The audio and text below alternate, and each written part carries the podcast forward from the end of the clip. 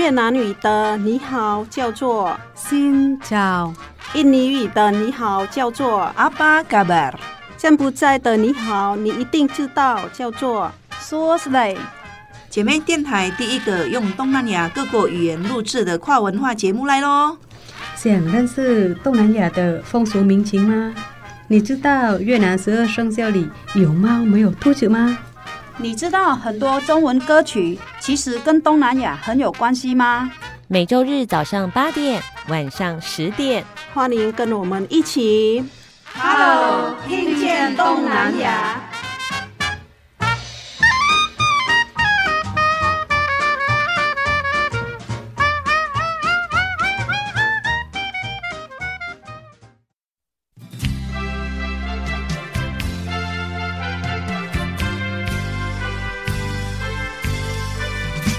各位听众朋友，大家好，欢迎收听 Hello，听见东南亚，我是傻美翠恒，我是小魔女梁琼丹。那我们继续来认识方怡。那方怡是因为是走过了一段情趣的低谷，然后现在就是走出来当老师，然后变成了一位书法家。也是开了自己的展览。今天我们就要跟着方怡老师他的书法作品来好好的认识越南书法。现在即日起呢，到这个二月底为止呢，哎，方怡老师呢，他在台中市图书馆的外埔分馆有一个叫做“墨见春月”的作品书法展哦。哇，我们先从老师今天带来的两幅墨宝来认识一下这个越南书法，好不好？这个越南书法跟我们台湾的书法的特色呢，刚才我们讲到不太一样哎。好，老师第一幅带来的这个是很有意思，上面有兔跟猫的这个春联，那请老师来。帮我们介绍一下，那原因就是兔子是今年我们的十二生肖里面的兔子，对不对？但是呢，在越南十二生肖里面，它没有兔子。嗯，那它没有兔子，它少一个一只呢？那那一只就是猫。所以呢，我才想办法来融合我们越南的文化以及台湾的文化，集中一幅。呃，美丽的书法，嗯，用越南文要怎么念这个书法的书画？嗯，孟孙癸卯，哦，孟。孟孙癸卯，嗯，孟是孟是孟祝福哦，祝福。那他画的很像兔子，因为刚好今年是兔年。然后孙就是春天，哦，春天就是越南字嘛，对不对？越南国字。鬼呢也是鬼，就是贵贵贵贵是哪个贵的贵？富贵的贵。对。卯是猫是猫猫，他画了一个猫，很可爱哦，很像招财猫，画的非常可爱，非常非常可爱。好，那我就想说，虽然兔跟猫。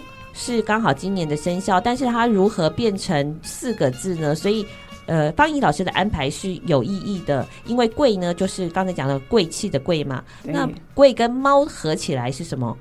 像我们台湾的去年就是壬寅，对不对？去年就是壬寅，那今年是叫什么？癸卯。癸卯，对，它是同音的，就是发音是一模一样的，就是岁次那个天干地支有呃，到了二零二三年的时候是癸卯年，刚好肖兔，所以呢，癸卯就是刚才的癸卯，癸卯，癸卯就是音音是一样。哇，老师你这设计很别出心裁，就上面是今年的。象征物生肖又有谐音，又充满着祝福的语汇，成就了这一幅字联这个字书。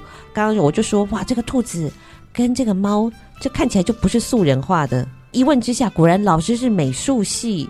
高材生，笔画很流畅，因为我们在用毛笔作为一个书写的媒介的时候，力道很重要的。对，你就是不同的力道会展现不同的效果，是粗细、干笔、枯笔都有。还有你要怎么落笔落在哪里，它的结构要放在什么地方。这一副字脸上面有兔子跟猫，还有呃所谓的越南国字之外，哎，我发现下面还有很多金色的刻印诶。好，这个也是呃呃一开始，因为我就想要雕一下雕刻。给学生玩，因为呢，在越南那里，它还有一种，它叫东湖画。东湖画就是算我们的年画。对，它是传统的艺术，我觉得是传统的很有美丽的传统，所以呢，我就想办法来来展现这个很有特色，可以介绍给我们台湾的朋友看到。所以呢，它原本就是在原版原木刻的一个大张的，很大哦，它应该是尺寸应该是 A 四还要更大的。A 四或是 A 三那之类的，但是呢，我们在台湾呢没办法买到材料，所以只好怎样的呢？自己雕刻了。那我就用橡皮，现在的呃，我们很喜欢玩橡皮的雕刻，雕出来的那一种动物，然后雕出来的一些图案、图片这样子。嗯，嗯哇，所以是老师刚开始因为是教学，所以用那个雕刻来先吸引小孩子。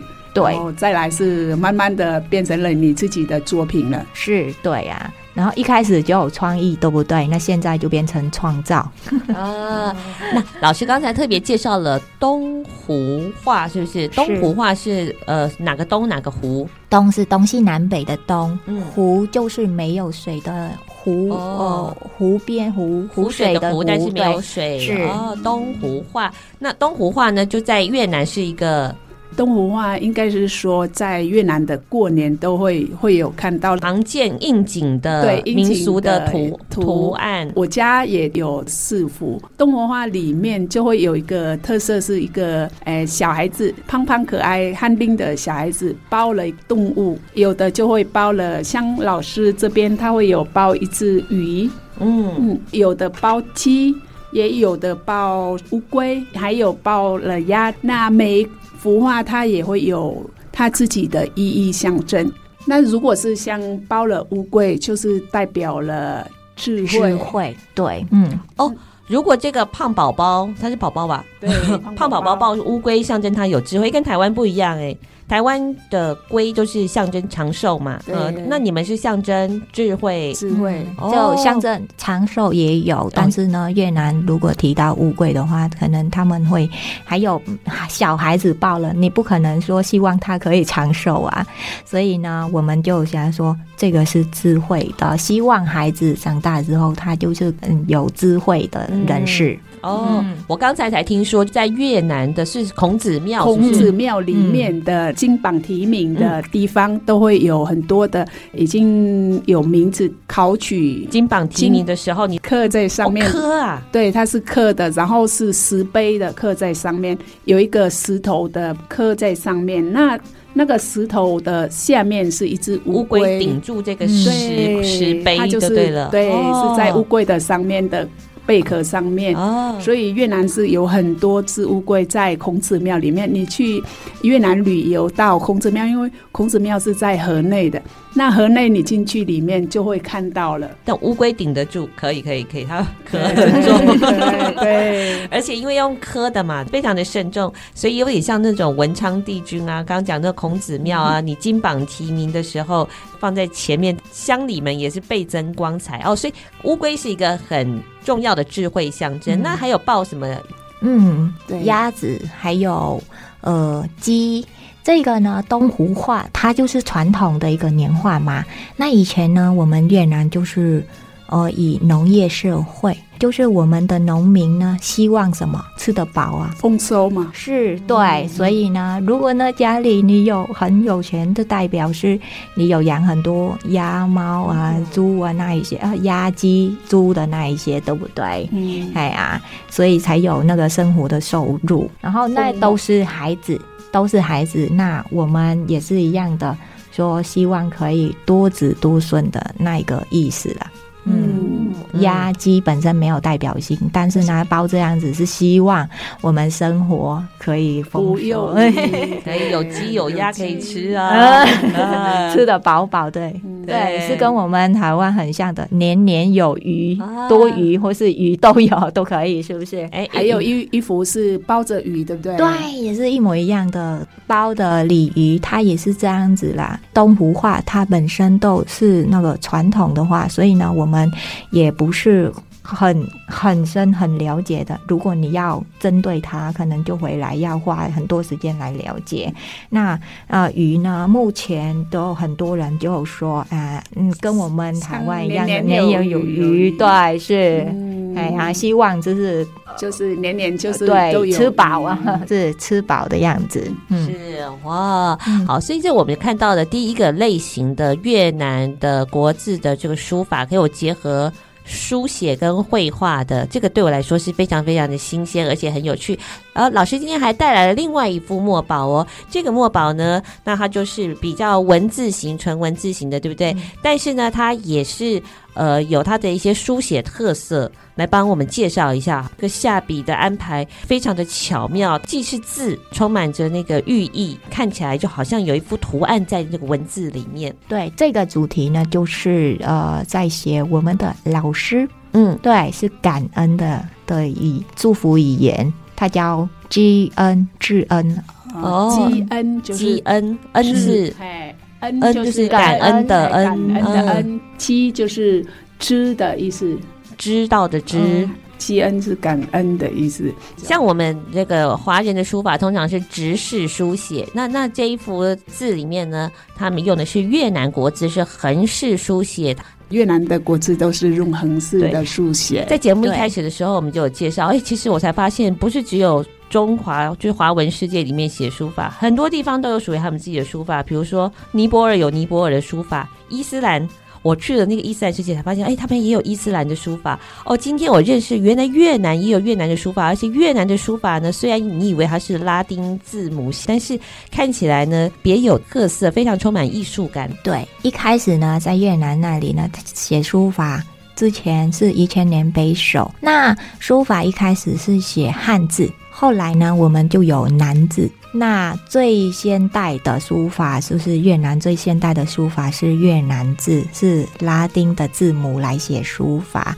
那风格呢，它没有跟我们台湾的定为说哦，你要写楷书、隶书、草草书、行书之类的，它就是因为模仿的那一个笔画，汉字的笔画来写的自己的风格。那是越南的书法，它没有。呃，他就比较自由了，他不会有规矩，不是说啊、呃，你楷书你要一笔下去要怎样怎样的规定，他就是由那个作者的自己的想法、自己的风格、自己的设计创意出来的样子。小时候我们写那个书法的时候都要悬笔。怎么样是悬臂？就是说，我们写字不是都手肘会放在桌子上吗？嗯、可是我们小时候是要这样子，你要把手肘拉起来，这样写悬臂，练习那个力道。而且像刚才方怡老师讲的，我们写楷书嘛，点就是点落在哪里，那个结构呢，基本上呢是要求的比较严谨的，因为那个字的字体它的结构才会比较挺、比较正。但是我看老师方怡老师写这个书法行云流水，就是充满自由挥洒的感觉，里面会有很多创意。比如说有时候写它看起来很像就是现代的爱心 藏在里面。好，稍微休息一下，等一下再回到我们的 Hello，听见东南亚。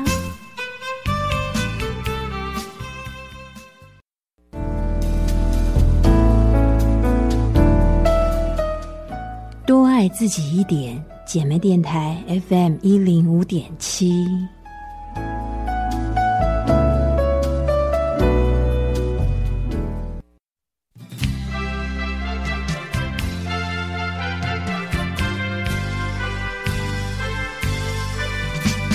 继续回到的是 Hello，听见东南亚。今天呢，来了一位美女的书法家，她呢在年少的时代呢就展现她的艺术才华。我刚才呢第一次呢认识所谓的越南书法，就发现呃字中有画，画中有字，行云流水，然后栩栩如生。今天呢，我们的阮芳怡老师呢，特别带来了他的两幅墨宝送给我们，哇，太荣幸了，哇，太荣幸了。好，这个墨宝上面呢，就会有兔子，有猫，为什么呢？嗯、因为今年是属猫的，在越南是今年是。猫年哇，台湾呢是兔年，所以呢，我们的方怡老师画了猫跟兔在上面。那当然也有一些祝福的文字。再看这个祝福，刚刚讲的什么“知恩”这个字，对不对？知，我就说哇，这个这个设计，它用特别的朱红色写的，看起来好像是一个有图画，就是有个人藏在里面。然后老师说呢，上面竟然是有一把伞呢。介绍你呃，落笔把它变成审美的概念，要怎么样来欣赏这一幅作品？对，一开始也是一样的，一到那个我们的文字。那我们的文字里面呢，它有一个字，呃，字母，它叫“鹅”，“鹅”上面它本身就有一个帽子。然后呢，我们就找办法来创意到我们的那一个主题里面的。所以呢，我就把它变成一一把伞，很大的伞，就是好像这样的，很很稳定的的功能。呃，后面是有一个 “n”。N 的字，呃，no 在越南字母它念 no，这个呢好像是我们的学子是学生，他在靠呃大的伞，就是老师，还有微微的蹲头是感恩的一个字体语言。嗯，所以每他的创作每一个字都会有他自己的形象跟意义。嗯书法这件事情呢，除了是看、只用，结合到那个审美，他如何把这一幅字联，老师说好像跟感谢老师是有关系的嘛？谢谢老师的，对老师的创作来说。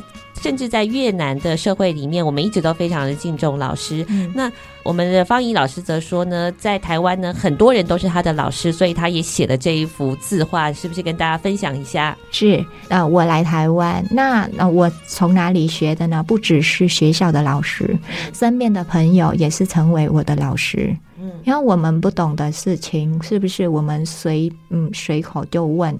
朋友身边的朋友，身边的家里的人，或是呃某某的单位的人，那这些呢，都是我认为这些都是我的老师。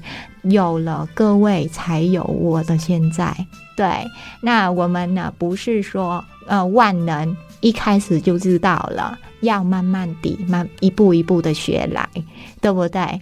那我觉得我常比较呢，我来台湾呢，跟我一个。三岁的小朋友一样的，开始学呃，两岁的小朋友开始学讲话、走路，然后翻段，对不对？是很像的，连吃的习惯也是要学的。对，嗯，全部对，全部都重新的重新的学学语言，嗯、学这东西，对学这里的文化。嗯，是这样子呢，我们才可以说，呃，对台湾的比较熟悉，比较融入新生活。那如果融入新生活了，我们生活就比较主动，不是跟以前一样被动。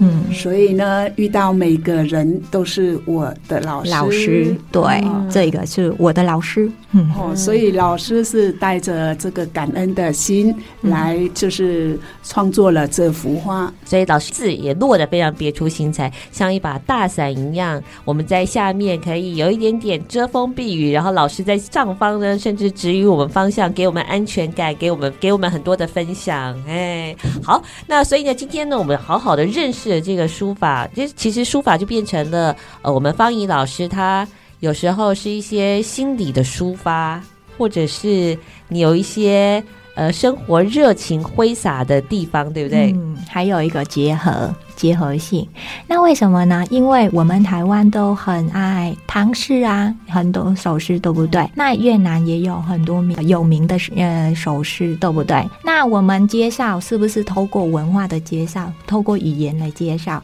所以呢，我才呃想要学中文，因为我想要把我们的那有名的是。呃，翻成中文，所以呢，我的书法有有几幅都是一整套的，就是中越文的书法。哦，老师不仅写越南国字书法，也写中文的国字书法，希望把越南的文化呢，也可以给很多的朋友认识跟知道。哎，我跟各位听众朋友报告，老师第一天的呃书画展开展开展就已经卖出了。马上卖出了第一幅的字画，作为义卖作品嘛，对不对？在刚开展就已经被预定了，哇，就是太厉害了！啊、老师他跟我讲的是，他不是为赚钱来来创作，但是我是跟老师说，这个不是你赚钱，你是义卖的，你把你自己的力量奉献出去，那是你。有价值的地方。一开始呢，我朋友他就问问啊，我朋友就问说：“这幅画你要卖吗？”然后我就一直笑，我就说：“你想要买吗？”呃，其实我的想法是这样子，我很直接跟他讲，我的想法说，我的作品虽然不是很完美的。啊、呃，没有办法达到完美主义的那些呃分子，但是呢，我的作品是充满了我的心，充满了我的爱、想法以及创意，所以呢，这一些如果我可以嗯义卖的话，那更好，那我就会拿裱框的的钱回来，那所有的。辛苦的那里写，那我就全部都不用了。那我拿那一笔钱来可以去捐出去，这样子呢，对我来说就是很有成就感，也是回馈社会的一个动作。我也觉得来台湾，台湾就是包容我。哇，老师在讲的时候，哎，眼睛就汪汪的。对，就是台湾就是我的老师。那我现在有这个位置。学到感恩的感觉，想要找办法来回归社会。老师也是一个感恩跟分享的人，其实老师也很客气。你跟我们分享的这个关于你们自己的文化，也让我们学习到很多。老师也希望透过他自己的作品的这个传达，可以帮助许多需要的朋友。其实我们有看到，像老师自己有观察到，当然有很多的新住民的第二代，可能生活的环境需要我们的协助。我现在不是说每大部分的新住民。就是小小的一部分，但是都有存在的新住民弱势的家庭，他有很多教育的问题，嗯，尤其就有有家暴，这些新二代的孩子，新住民的第二代就是新住民的孩子，那他受了家暴之后的后面的呢，真的他生活不是我们的本国人的啊、呃、孩子的幸福。透过这些阴霾的，我就想要全给他们。这个是很伟大的心。走过辛苦的路的朋友，因为我们在异乡生活过一段很辛苦的历程，所以更能够同理很多弱势的朋友，或者是需要帮忙的朋友，他们的这些处境。好，所以呢，欣赏字画之余，就是 对动手来是这些，本来其实是没有要卖的啦。对，是是本来就没有想到要卖的。对呀，嗯，好，但是如果喜欢的话呢，我们也可以割爱，可以帮助需要的朋友。所以是开展的时间。开展这个可以跟听众朋友分享一下。好，从现在开始呢，到二月二十六号为止哦，在台中市图书馆的外埔分馆，外埔乡嘛，外埔分馆、嗯、就可以看到我们。芳仪老师的作品，作品如果喜欢，也可以买回家。你们的爱心可以帮助了很多的新著名二代。老公会写书法吗？不会呢。那老公是你的灵感来源吗？不是哎。老公会在旁边磨墨吗？也不会，因为我是买墨汁。他的写字很漂亮，他写字非常漂亮的。然后他小时候也是一样的，因为在学校才学书法。他本身买很多书法的用品，但是自己没有用。他放了三十年，给 他。他对那个书法的纸哈，有的他给我的话就黄了。然后他就很有那个什么古古董 古董的样子，他就给我，我一说出来说，哎，你没有早一点说，然后他就拿了一大堆，我就说这些你要写吗？他说我好想要写，但是没空。但是我觉得说这个是你的理由，是没空。对，这样子，那他帮了好几年，那现在呢，他就全部给我，然后我每天就是，哦、呃，因为生活工作上就多多少少都有压力，那我就利用这一段时间写书法，也是修心，也是帮助我的舒压的。好，稍微休息一下，等一下再回到我们的 Hello，听见东南亚。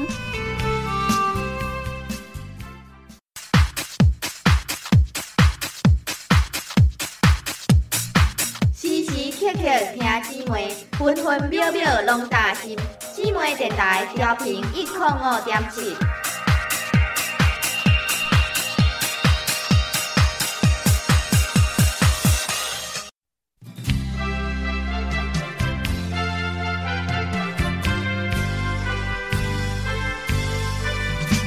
继续回到的是 Hello，听见东南亚。今天呢，来了一位美女的书法家。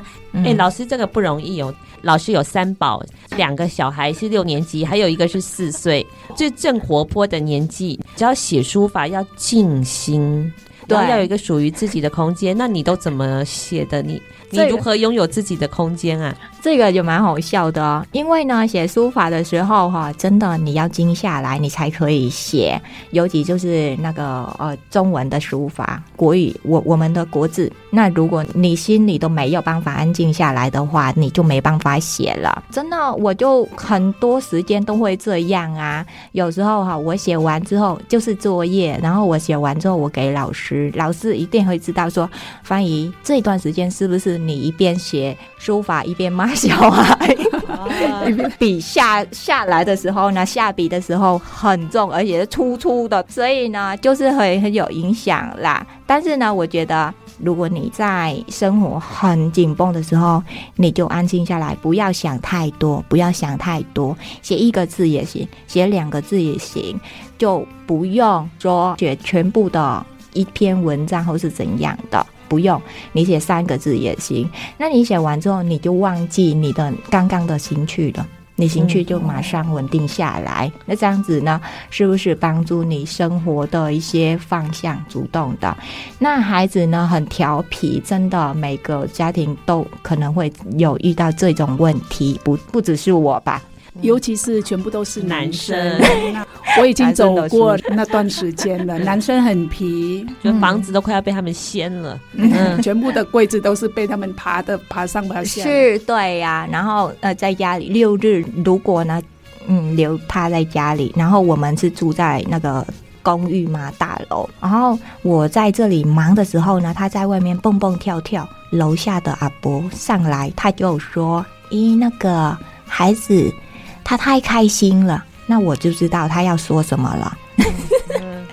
是哦，你孩子很活泼，说得很委婉，所以我就知道了。然后呢，我就觉得说，哎，教养孩子也是要找针对孩子的习惯，有那个自己的方法，对不对？针对每一个孩子都是有教学法的啦。所以呢，小的他今年是五岁了，他读大班。他本身很对画画很有兴趣，哎，然后遗传妈妈了。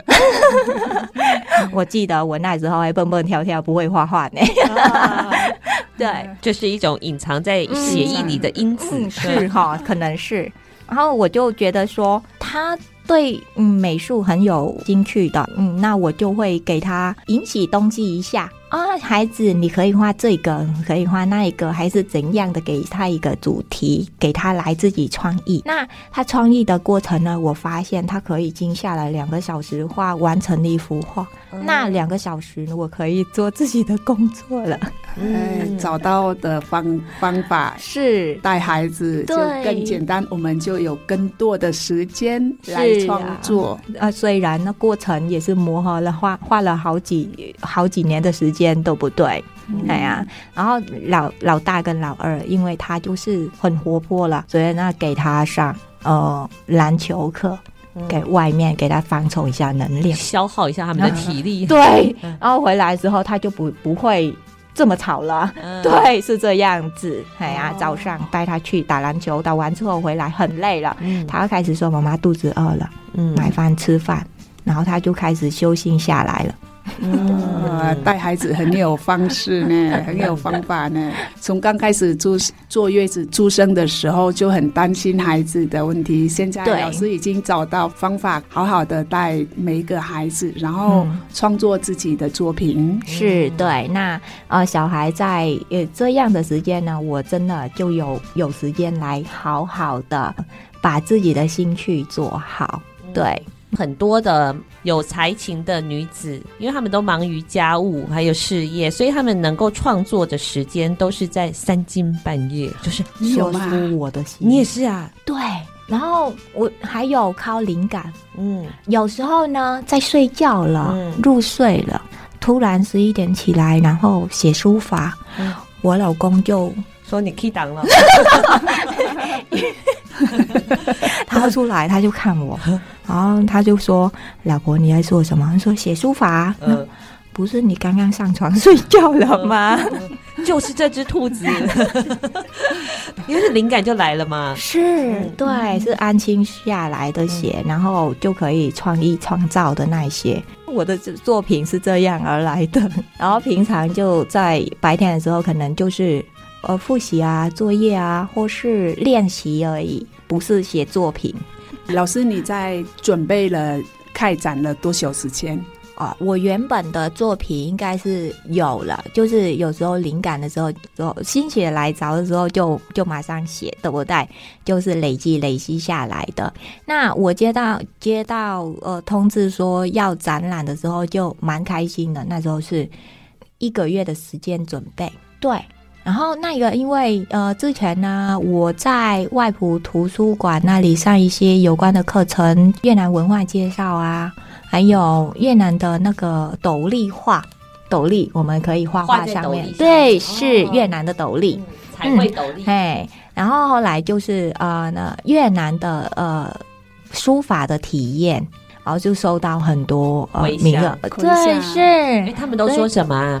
哎，他们就说，哎，就是充满的好奇心啦。说，哦，原来越南也有越南的书法哦，哦，书法是这样的风格哦。啊，有的学员他就是，呃，那时候就写春联四个字嘛，啊，我们写万事如意，万事如意。啊，我们台湾应该是说事事如意吧。都有都有哦，是哈，万事如意也有哦。好，然后写完之后呢，就是民众他就写，一有有有的人他会写中文书法，所以他写隔壁是万事如意。真的，然后两个这样子，我也觉得说蛮有成就感哦。所以是因为是从这样的开始，你才开始想说要把越南的书法带来展览给大家看。对，然后我就说啊，希望从有一天我可以办展。哦，外埔图书馆主任他嗯上个月他打电话给我说，你要不要办展？我们准备一些。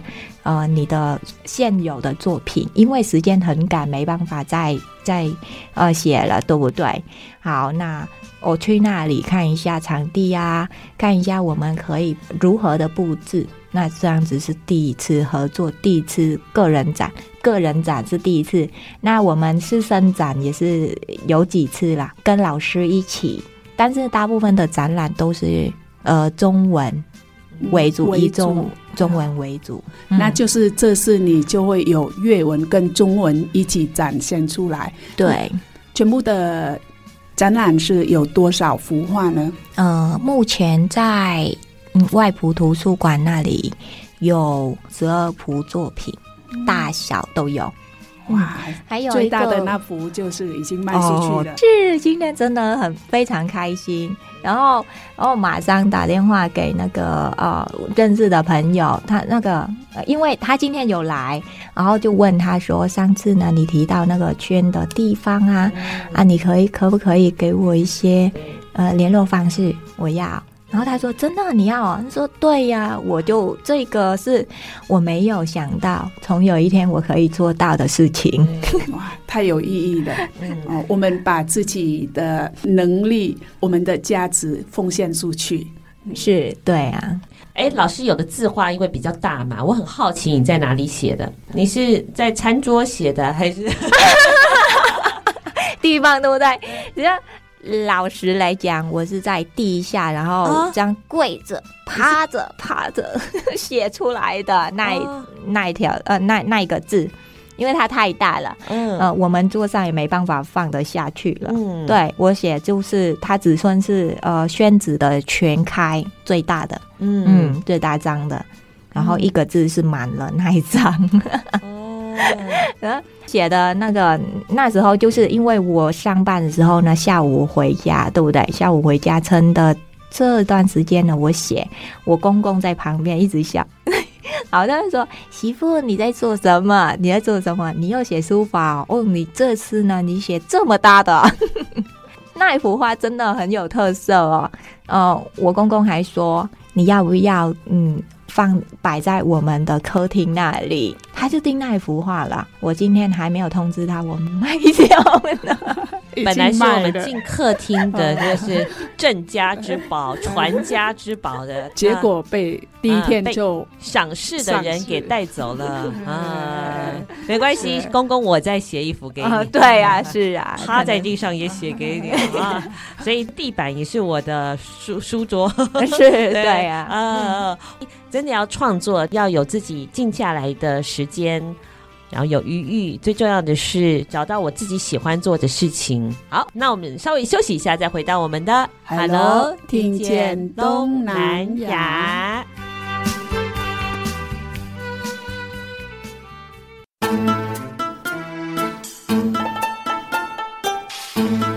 查某耐巧，无人敢介绍。芝麻电台 FM 一零五点七。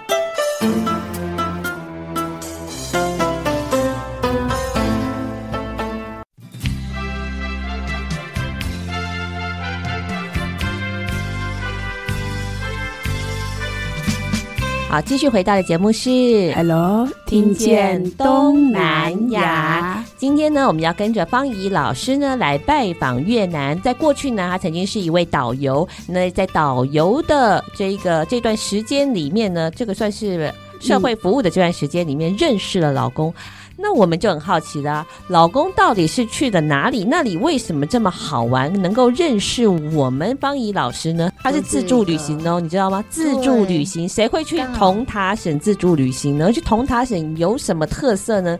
本来是老师是尖江省，对不对？嗯、然后你去读书是去同塔省读书，对，所以呢，老公是跑去同塔省，很特别。嗯、去的话，通常我们。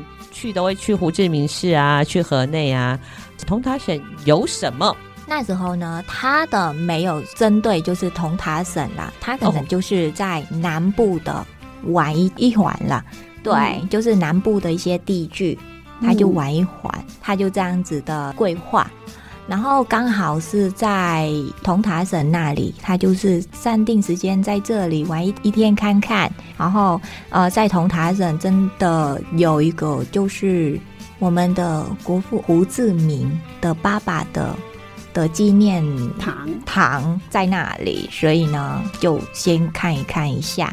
那我刚好是在纪念堂那里当志工导游。哦，但你说胡志明就是国父他爸爸的灵柩，是不是？是灵柩在那里？对，是。刚才几行跟那个我们方怡老师就说，在河内有我们。胡志明的陵寝，就是说他的遗体还放在灵柩里面，跟就是台湾那种蒋公陵寝是一样的概念。对哦，大大溪啊！你们是在河内？对，我们是在河内。那偶尔也会开放给民众进去参观。偶尔啊，还不是都有开放啊？有规定的时间。对，那越南更特别，是连胡志明的爸爸他也有自己的陵寝。嗯，他有陵寝，嗯、但是他遗体没有在那里。哦，遗体没有在那里，只有只有纪念碑还是？是，对，还是坟墓？坟墓跟纪念碑这样子。哦、老公的兴趣蛮特别的，应该是随便来去看看一下。呃、没想到 就随便来就是是抓到了美女的。嗯，嗯，然后那时候芳仪心就想说，为什么一个坟墓要来这么多次呢？嗯，还来了。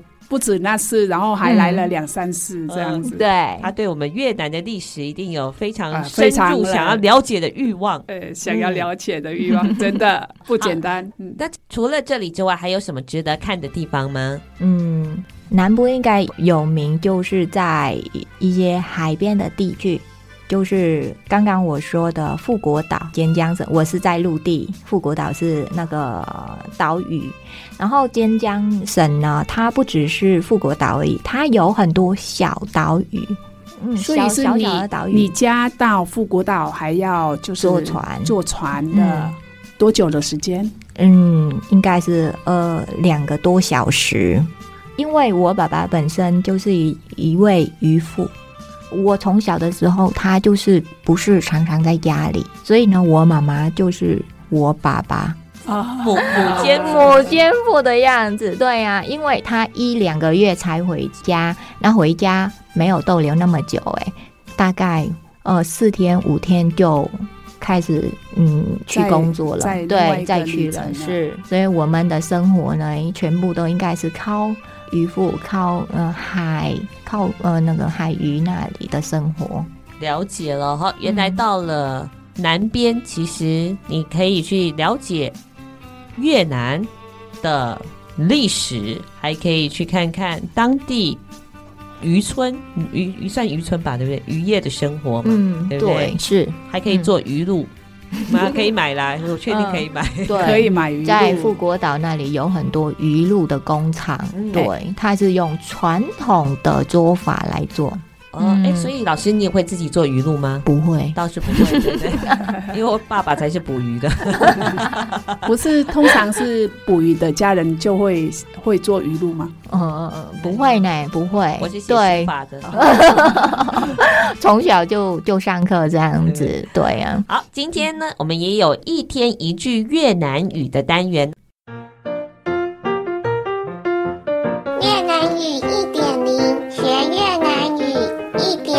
点就灵。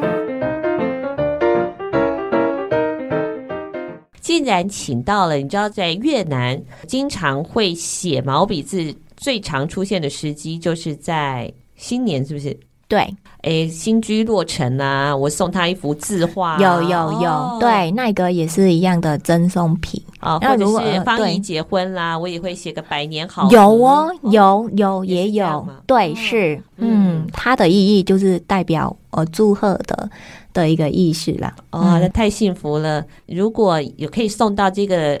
结婚礼真是独一无二的。好，今天呢，那方怡老师就要来教我们一句，算是呃可以写在字画上面的吉祥话，简单好学习的，就是过年的简单的吉祥话哦。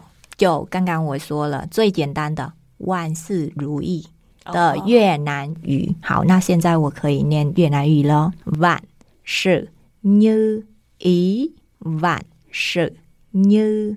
意，这个呢，我们念的时候很像万事如意，对不对？其实它是汉乐词，所以呢，很像，听起来就蛮像的。嗯，什么叫汉乐词啊？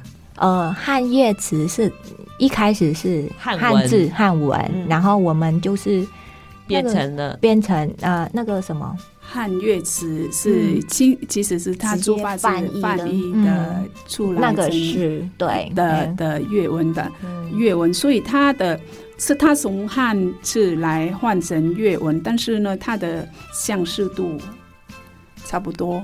对，越南有大概六十到六十 percent 都是汉越词。嗯，哦，对，是，所以如果用。汉语的概念，大概学越南语有百分之六十到八十都很快，就很像嘛，对不对？有很多就是直接就是很像，像花也是一样的花。嗯，准备，准备，哎，对，公安，嗯，公安，好，展览。哦，展览，哎，对，展览，嗯，哦，展览，书法展览叫做什么？展览 thư pháp，我们就呃把展览放在前面。展览 thư pháp，哎，展览 thư pháp。金兰特发，嗯，有点好笑。好，好，来学一下万事如意怎么讲喽？叫做万万事。如意，万色呢咦是哎，怪怪的。嗯，万事牛宜呢咦，对呢咦就是如意。对是哦，万是事万事。呢牛呢呢咦牛宜，万事。呢咦，哎、嗯对，因为是我们的，哎，没有那个 new 的音，所以很多人是发不出来的。呢咦，new 有点鼻音。啊，鼻音鼻音，哦有点鼻音。嗯。new，哎呢呢咦。嗯。呢咦，万事如意。嗯，所以万事如意这句话也算是蛮好用的，新年可以用，平常的祝福也可以用。哎，那你老公写信给你的时候，语末都会写什么？万事如意吗？不可能吧？呃，那他到底写了什么？呃，每天都简单的问候啊，啊，你吃饱了没？你今天要做什么？嗯哎，天天写，不会天天写啦。然后他就会说啊、我在这里会遇到，今天会遇到哪一些呃有序的欣喜呀、或是很好玩啊、这样子。分享生活的点滴。嗯，就是是对。嗯，那听最近听说老公常常跟你说来不及了，是什么原因？什么东西来不及了？因为呢，我去去外面呢，很多人都说：“哦，你这么早结婚哦。”哎，然后他会这样子说，因为我觉得呢，在台湾，女生可能就是嗯，工作出社会，二十五岁、二十六、二顶三十岁嘛，才想说啊、我们要找一个伴侣，对不对？嗯但是在越南那时候呢，十九、二十岁。你就要结婚是理所当然的一件事情。嗯，对，虽然现在没有这样的想法了，嗯但是还是一样多多少少会有了，嗯，存在的。那呃，很多人觉得，听说我二十四岁结婚的时候，他说太早了吧？你儿子现在这么大了。然后我回来，我就跟我老公说，人家说我很年轻的，然后看像一个妹妹这样子，他也说对。那他还问我说，为什么这么早的结婚？然后我就没办法回答，我就说哦，不知道那时候我想什么。我老公会开始说来不及了，你后悔也来不及了，来不及了，现在三个你跑不掉了。对，嗯，啊，来不及了。不过刚才曾经一度我们也会有一点后悔，我怎么会降落在这里？但是现在回头来看，嗯，满意自己的，对，幸福是，嗯。嗯，哎，本来不习惯的食物，你现在也可以接受了。呃，不是不习惯的可以接受，就是我们。改变自己的想法，对，就有的理由，可能之前觉得说在台湾呢，为什么人对我这样子那样子？但是客观来讲，是我们我自己多想了。嗯，对你，你，你可能就人家没有想这样，但是你自己想而已，你自己、嗯、自己幻想吃的这东西呢，你如果没有吃那个东西，人家又没有强调你要吃的，嗯、你可以。呃，品尝啊，品尝一下下新的口味啊，或是你不想要，你就吃自己的习习惯的的食物就好。那我们改变的想法是很重要的。嗯，嗯，人生就是自己的导演，很多的剧都是自己编出来的，我们自己的内心小剧场所反射出来的。好，所以其实不要想太多，好好的去体验当下的生活。嗯对，我就觉得说，我生活上就是有真相能力、真真能力、真相的想象。如果呢，你站在一个，你突然走在路上，你看到落叶，那一个也是，嗯，你的生活之美，对不对？你就想这样而已，不是说，哦，又来了，又秋天了。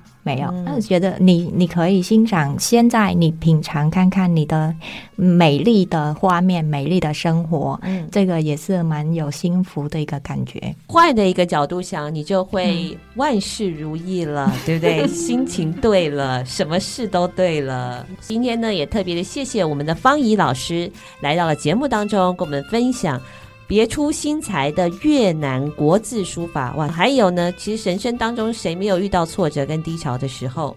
关键就在自己，还有打开自己的心，去跟更多的朋友接触。但是旁边的老公真的很重要诶，陪伴我们，看见我们，听见我们的声音，我们才会有力量，有机会才能够走出来。对，我也想要说一句话，就是呢，我所有的现在所有的成功，还有其他人的成功，都是重要，就是老公的支持。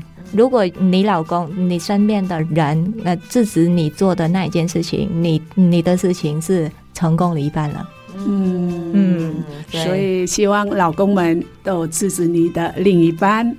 成功的女人背后一定有一个 支持她的她的男人。男人，你你老公、你老婆如果看起来还没还那个，但是因为你不够支持他。哎，很好。好，好了，今天谢谢方怡老师来到节目当中，嗯、那我们就祝福大家万事如意，叫做万事如意。那我们听见东南亚就下次见喽，拜拜拜拜，感恩老师，感恩感恩。